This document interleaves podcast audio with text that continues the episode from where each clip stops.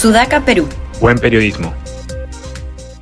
Hola, ¿qué tal? Buenos días, bienvenidos a Debate en Sudaca, Perú. Soy Josefina Townsend, ¿cómo están? Nos, ah, estamos eh, acá en Debate, como todos los días, con Fátima Toche y Carlos León Moya. ¿Qué tal? ¿Cómo están? Bien, bien, aquí en Semana Santa, al pie del cañón. Preparando el bacalao para el día de mañana. Porque hay que comer pescado, ¿verdad? Y, bueno, y felizmente no, están, no estamos ninguno en, algún aeropuerto de nuestro país, ¿no? Porque la manera como ha comenzado la Semana Santa no podría ser quizás más eh, simbólica de lo que está pasando en nuestro país, ¿no? Esta huelga de controladores aéreos que, eh, según avisa el ministro de Comercio Exterior y Turismo, se acaba de eh, solucionar, de resolver, pero después de haber causado caos, vuelos que incluso por ejemplo, iban al Cusco y tenían que regresar a Lima, no podían aterrizar en el Cusco. Bueno, eso es un servicio esencial que no debería parar, que es una excepción al derecho de huelga, que es un derecho, por supuesto, constitucional. Y lo que me ha llamado la atención, eso lo podemos conversar también, es que el que ha tomado la batuta de la resolución de esta, de esta huelga no ha sido el Ministerio de Transportes y Comunicaciones, es, está adscrito a, adscrita al MTC Corpac, no al Ministerio de Comercio Exterior y Turismo. Pero Roberto Sánchez es el que tuiteó, mientras que la cuenta del Ministerio de Transportes y Comunicaciones no decía nada, solo ha mandado un video sobre cómo viajar seguro en Semana Santa. Y, bueno, es el que ha anunciado este acuerdo y es el que ha recordado, como debería recordárselo el propio gobierno, que es un servicio esencial. También vamos a hablar de estas reuniones de, del cardenal Barreto en Palacio de Gobierno con el presidente eh, Castillo, con el ex canciller Oscar Maurtua y con el congresista Bermejo. Él ha, dicho hoy, como también lo dijo ayer, que se anuncia un cambio eh, en el gobierno, dijo cambio radical ayer. Y otro tema, bueno, Patricio Valderrama, el presidente ejecutivo del Senami, ha sido despedido y él mismo lo hizo en su cuenta, ni siquiera se lo advirtieron. Y revisando su cuenta de Twitter, eh, coincide en que él había posteado, retuiteado el pronunciamiento de la comunidad judía en nuestro país sobre el halago, halago a Hitler hecho por el Premier y también el pronunciamiento de la embajada alemana criticando estas declaraciones. Se parece algo similar con lo que pasó con Sonalito esta. Y el caso de la niña en Chiclayo, que fue secuestrada, violada, y, bueno, esta tragedia y los pronunciamientos que ha generado en, en Chiclayo y en, particularmente en el alcalde de Chiclayo, y la reacción de la sociedad civil también. Comenzamos entonces con esto de la huelga eh, de, controladores aéreos. Bueno, ¿qué nos dice de, este manejo, desmanejo del gobierno? A ver, ¿quién se anima? Yo, creo que em, cuando el gobierno se muestra en una debilidad tal como la estamos viendo, em, Obviamente, tanto gremios como sindicatos pues aprovechan ¿no? la situación de, esta aparente, además de, incapacidad en la gestión de la cosa pública, debilidad frente a este tipo de, de, requerimientos. No, no conozco las reivindicaciones de los eh, controladores aéreos, seguramente debe ser un tema de algún ajuste salarial, algo, pero no creo que haya aparecido de la nada ayer, ¿no? De, hecho, tiene que ser algo que se ha venido manifestando, tal vez negociando, y se ha esperado, como se está, se está haciendo últimamente, a que la cosa explote para tomar algún tipo de acción, ¿no? En ese sentido, no creo que sea la última situación similar, porque ya se mostró el gobierno como débil y como que cede a cualquier tipo de requerimiento. Si le están perdonando la vida a los transportistas, incluso informales, yo controlador aéreo, este, ¿por qué no puedo exigir que atiendan todo lo que yo pido, no? Me parece que por ahí también va el asunto. Eh, dice el, Ay, un momento. Un ratito. Este, ¿Se me escucha bien? Creo que me doy cuenta que está... Bueno, problema técnico. Sí, se escucha bien. Este, el secretario general del sindicato, el señor Zabaleta, se me acaba de ir el nombre, que ya era una, una, tenían ese problema de tiempo, tenían que cumplir un acta que ya se había firmado en diciembre, ¿no? Entonces era el cumplimiento de un acuerdo previo con Corpac este, de beneficios que venían del año 2016. Esa es una cosa que tiene mucho tiempo, digamos, es una huelga más autorizada por el Ministerio de, Trabajo. digamos que ha pasado por todas las vías legales, conciliaciones, reuniones, y no lo han resuelto. Ahora, es cierto que también es muy probable que a todo gobierno se le escapan ese tipo de tortugas, ¿no? Eh, no todos están pendientes de qué hace cada dependencia. Claro, esta, ya es una tortuga Galápagos, ¿no? Claro, entonces, ya se te va. Pero en este caso es como, es la misma semana que tienes el problema de los pasaportes de Jorge Chávez. Alguien debió decirte, oye amigo, creo que mañana va a iniciar una huelga. ¿No? Este, han estado ministros involucrados, seguramente están ministros de, trabajo involucrados. Ha habido más de un ministro que ha, que ha, tenido que estar al tanto de esto y aún así ha ocurrido, ¿no? Eh, eh, más que una, hay, yo no le llamaría que esa ausencia de, reflejo, ¿qué sería? ¿Ausencia de interés?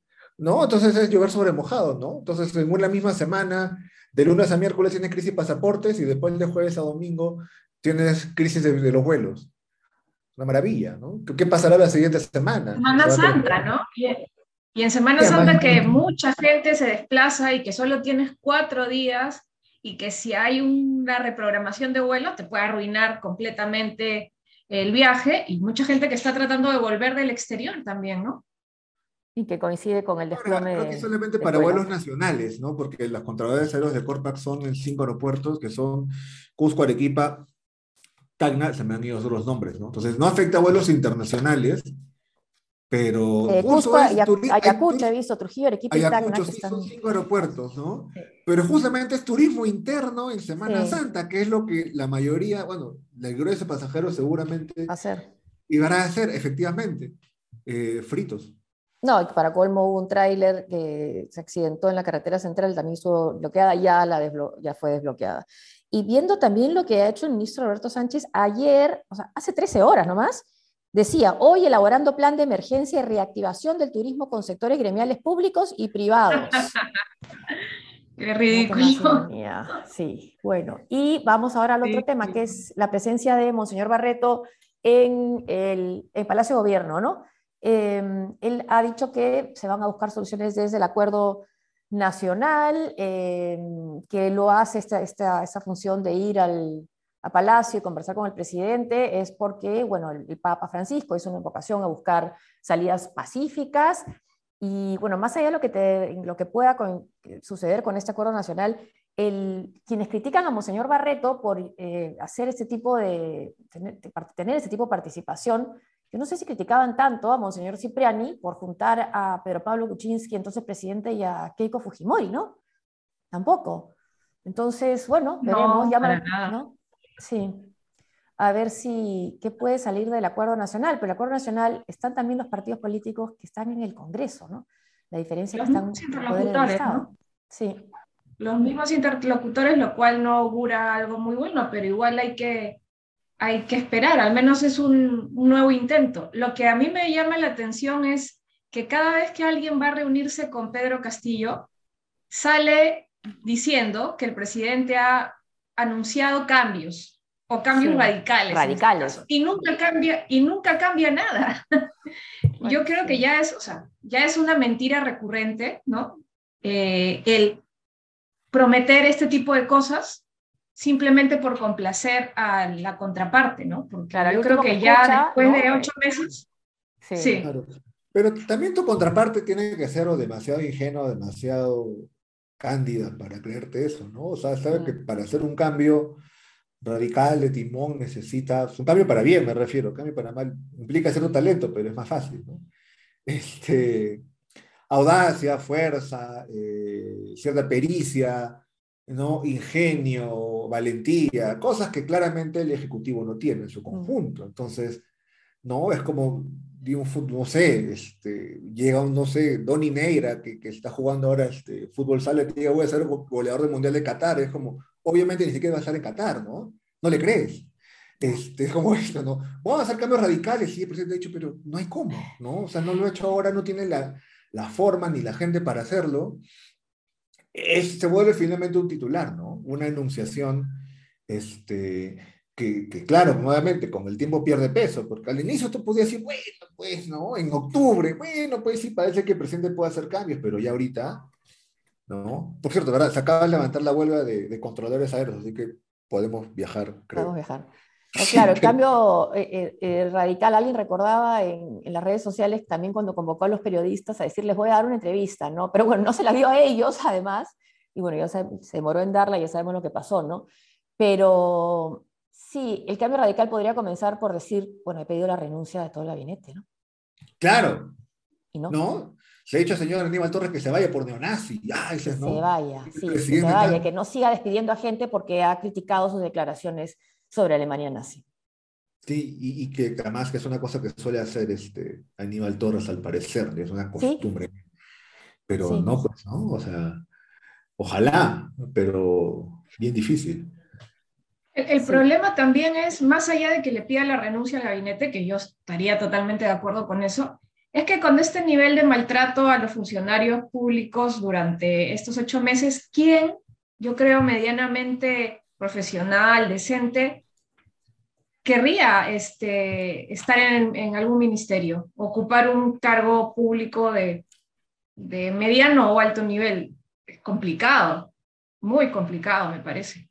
Mm, sí, bueno, hasta el ministro de Economía, que es considerado un funcionario o es un funcionario de carrera, eh, bueno, sí ahí, ¿no? Y aunque muchos sectores critiquen, digamos, sectores económicos, la, reducción del IGB o los retiros de las AFPs, está ahí. Entonces, también no se mueve mucho, no cambian las cosas, ¿no? Si siguen iguales, pasa todo lo que estamos viendo en un plano y en el otro está en Palacio de Gobierno anunciando el acuerdo nacional. Bueno, lo mismo se comenta de, del canciller, de César Landa. Yo que soy abogada de, la católica, pues que lo hemos visto a él como referente durante mucho tiempo, nos preguntamos ahora qué, qué, qué pasa con él, que, ni, ni, siquiera sale a como una posición medianamente crítica casi sobre nada, ¿no? Y, y es, eso contrasta con lo que le enseñaba, ¿no? Obviamente. Ah, bueno. Pero sí, sí, Cancillería ha sido como después de la salida de Bejar, como una cuestión aparte, ¿no? Porque sí ha marcado posición, por ejemplo, con Nicaragua, no, no reconocer las elecciones que eran ilegítimas, que no eran, que no eran elecciones, ¿no? Le enmendó la plana al presidente también con lo que dijo sobre Bolivia. Eh, parece que corriera, como dicen, por cuerdas separadas, como se decía en una época sobre, sobre algunos temas nuestros, ¿no? Pero, pero bueno, claro, podría ser más, sí, más expresivo el, el canciller. Y hoy día ha estado Oscar Maurto, que también llama la atención, ¿no? En, en, la reunión del Foro Nacional, pero ha estado Bermejo también, el congresista, ¿no? Entonces veremos qué puede salir de ahí. Otro tema, bueno, el de Patricio Valderrama, bueno, se suma a lo que hemos estado diciendo, ¿no? De la pérdida de cuadros por, ¿por qué? Por el autoritarismo del Premier.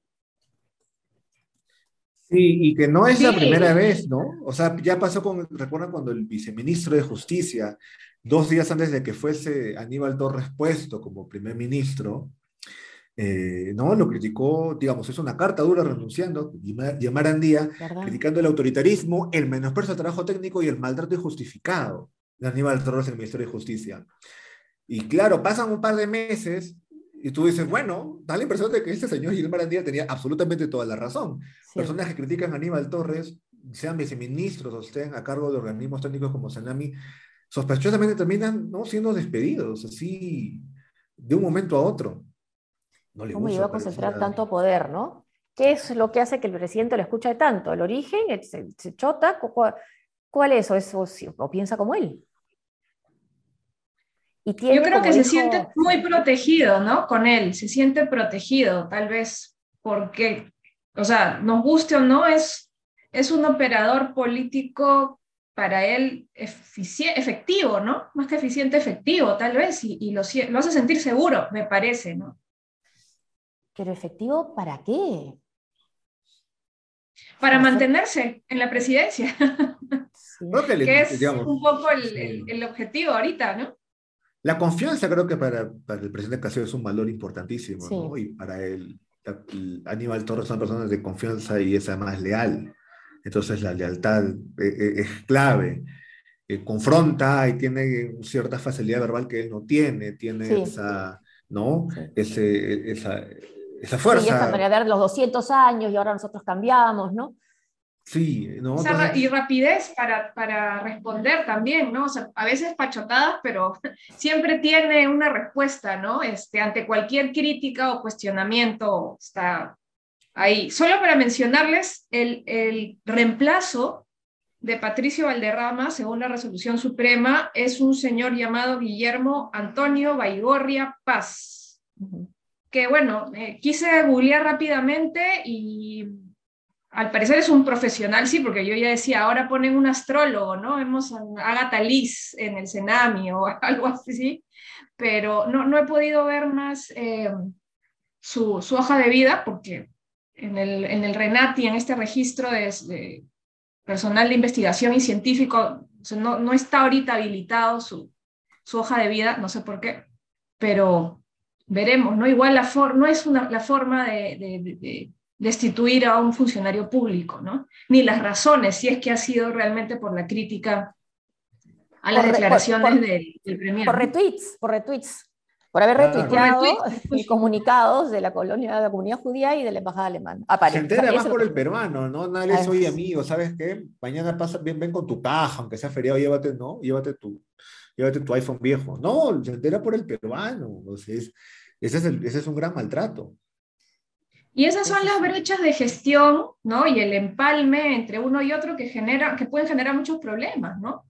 Miren, lo de Cuelap, ya lo hemos comentado, también por este incesante cambio de funcionarios, termina quedándose por fuera cosas muy importantes, ¿no? Y, volviendo un poco a lo de Aníbal Torres, eh, tiene, claro, la confianza del presidente, pero también tiene la anuencia de Perú Libre, y eso lo dijo, eh, lo dijo Vladimir Cerrón en una entrevista con, en Gilbert entre sus 13 de Rebeca Díaz, que le preguntan, porque en un momento sí criticó a Perú Libre eh, Aníbal Torres y luego se mantuvo en el, en el gabinete, fue ascendido, digamos, a primer ministro, y ahí dice entonces Vladimir Cerrón es que tiene la anuencia del partido. Si defiende también a los ministros impresentables que pone Perú Libre, pues, o sea, es que ese es, yo creo que ese, ese es el, el, el principal eh, beneficio que les trae eh, Aníbal Torres, ¿no? O sea, es capaz de defender eh, así hidalgamente cualquier disparate, cualquier mal funcionario, ministro, encuentra ahí alguna justificación. Ahora, mientras que es, esto está pasando, lo que estamos diciendo, que la voluntad de cambio es, parece que son solo palabras y que es algo que se repite hace tanto tiempo, vemos el caos en el, en el aeropuerto, eh, vemos estos despidos de funcionarios públicos y de qué manera y por qué razones, la portada de Expreso va a atrapado sin salida, pero no por todo esto que hemos comentado, sino porque está a un paso de ser denunciado por traición a la patria. Ahí parece que hay una desconexión, ¿no? Sí. Por eso la oposición es un chiste ahora, pues. O sea, tratar de atacar este gobierno por traición a la patria me parece un despropósito y, y caricaturiza a la oposición. Ahora, sí, ahora estamos pensando como en el largo plazo. ¿Qué hubiese pasado si la oposición no hubiese clamado vacancias del día uno? Hubiera sido diferente, creo yo. ¿no? Ni, fraude, ni fraude. a la patria, hubiese como... Totalmente. ¿no? Esperado esta acumulación de errores involuntarios, como en el tenis, ¿no? Porque lo que ocurre ahorita no vas a culpar al, al Congreso. Siempre la, pusimos a la Verónica Mendoza, ya no sé si del tiempo, ¿no? Esta, esta frase manía de la derecha golpista, todo como la derecha golpista. La derecha golpista no está en Corpar, la derecha golpista no, es, no se ha metido en los pasaportes, ¿no? Son responsabilidad del Ejecutivo. Entonces, en toda esta suma de cosas, durante ocho meses, ahí podrías haber dicho, oye, creo que ya nos pasamos un poco de la raya, ahora sí podríamos hablar de alguna salida a esta crisis. Y ahí hubiese sido distinto, pero mataron a la, digamos, para ellos Europa que vino a los Juegos de Oro muy temprano, ¿no? Si dices vacancia desde antes del 28 de julio, como en, la, en las parábolas estas de, como en la fábula de Sopo, ¿no? Cuando el, el, niño grita, este, viene el lobo, viene el lobo. Ya nadie le cree. Y, ya nada, cuando llega el lobo nadie le cree, ¿no? Ya es como que, mira esta crisis, pero, ¿y qué cosa de nuevo hay? La han terminado este, matando anticipadamente ellos mismos, creo. Claro, no pueden encauzar el malestar de la ciudadanía no, pues no, no tienen como lo... No se vuelve verosímil. No. No, no. me es verosímil su preocupación. No, y, y, esta última, ya hablando de Verónica Mendoza, esta tasa que ha sacado en, una story de Instagram, eh, suponemos que alude a lo, al, al, matrimonio este que ha habido en Trujillo, pero, pero ¿cuál es la manera? Si es así, la respuesta es, se puede decir muchísimo de esas imágenes que hemos visto, ¿no? Pero la respuesta de ella es, acá la tengo, es eh, a los que añoran los tiempos de las colonias y las haciendas les recordamos que estamos en el siglo 21, pero también habría que recordarle a, Juntos, a, bueno, al Nuevo Perú, después del comunicado que sacaron sobre la guerra desatada, decretada por eh, Rusia a Ucrania, que estamos en el siglo XXI, sí, pero que ellos siguen defendiendo a todo aquel que ocupe el Kremlin. Claro. Cuando él, cuando él invadió a Ucrania están en, están en el año 70, ¿no? Están en compression. Claro, claro, claro. Con Barnechea sí, señor, año 2022, por favor, usted vive en el siglo pasado. Sí. Ahí le, le pero, pero, pero nosotros, sí. Tienen un, sí, no, de, de, acuerdo. Y, y, aquí sí una rapidez para salir y hacer eh, la broma, pero todo este tiempo he estado, pues, este, escondida o ahí totalmente alejada de, de, todos los descalabros que han habido, ¿no? Por eso, por eso también la gente la critica y, y bueno, pues como comentábamos, ya, ya está en una posición, digamos, este, en el que sus comentarios se vuelven más rápidamente un meme, ¿no? que, un, que un comentario relevante políticamente. Sí, aparte hay un tema, ¿no? Que a veces hay políticos que nunca muestran humor y de repente, de súbito, quieren hacer algo gracioso y se le ve impostado. Creo que ese es uno de esos casos, ¿no? Pero que También, una persona que, que, se caracterice por ser tiene, cierto ángel, tiene cierto carisma, pero no es que sea graciosa, ¿no? No te lo imaginas contándote un chiste. Entonces la ves acá sonriendo con la taza, digamos, mm, ¿no? Un poquito forzado también, pero bueno. Este, También es cierto que ya está como retirada la política, así que puede ser... Sí, ya, ya, ya dejó no Perú, ya ni siquiera, ni siquiera declara, ya este, colgó los chimpunes, por decirlo en términos futbolísticos, entonces casi que tiene licencia hacer estas cosas, ¿no? Sí, pero la falta de sentido del humor, ¿no? Y que coincide con otra líder, con, con, Keiko Fujimori también, ¿no? Hablando de dos, mujeres ah, relativamente jóvenes, ¿no? Que no tienen sentido del humor. Tú te imaginas a Claro, cuando Keiko le ves haciendo esos TikToks, sonriendo, tú no le crees, se ve como un poco psicópata, ¿no? Yo no me imagino comiendo con Keiko haciendo un chiste nunca, ¿no? Nada, me dan las gracias y me asusto. Es que eso, o sea, cuando hay alguien, ¿no? no tiene sentido el humor y en redes sociales se hacen los graciosos, yo digo, ay, no, güey. mejor no. sí, mejor no. Y bueno. Terrible. Por eso le fue tan mal cuando. Sí, listo. ¿Ah? Ya estamos. hemos hecho más tiempo. Hemos hecho más tiempo en Semana Santa, miren. la, la, ausencia de, ¿no? de, de, cosas así nos, nos ha prolongado. Bueno, entonces sí, comentamos lo que querías decir el siguiente, o sea, mañana, Fátima, ¿lo quieres decir ahora? No, no, para mañana, para mañana. Para mañana, para mañana. Muchas gracias eh, por acompañarnos. Somos Debate en Sudaca, Perú. Estoy aquí con Fátima Toche y Carlos León Moya. Muchas gracias por acompañarnos eh, y hasta mañana. Muchas gracias. Chao. Nos vemos, chao.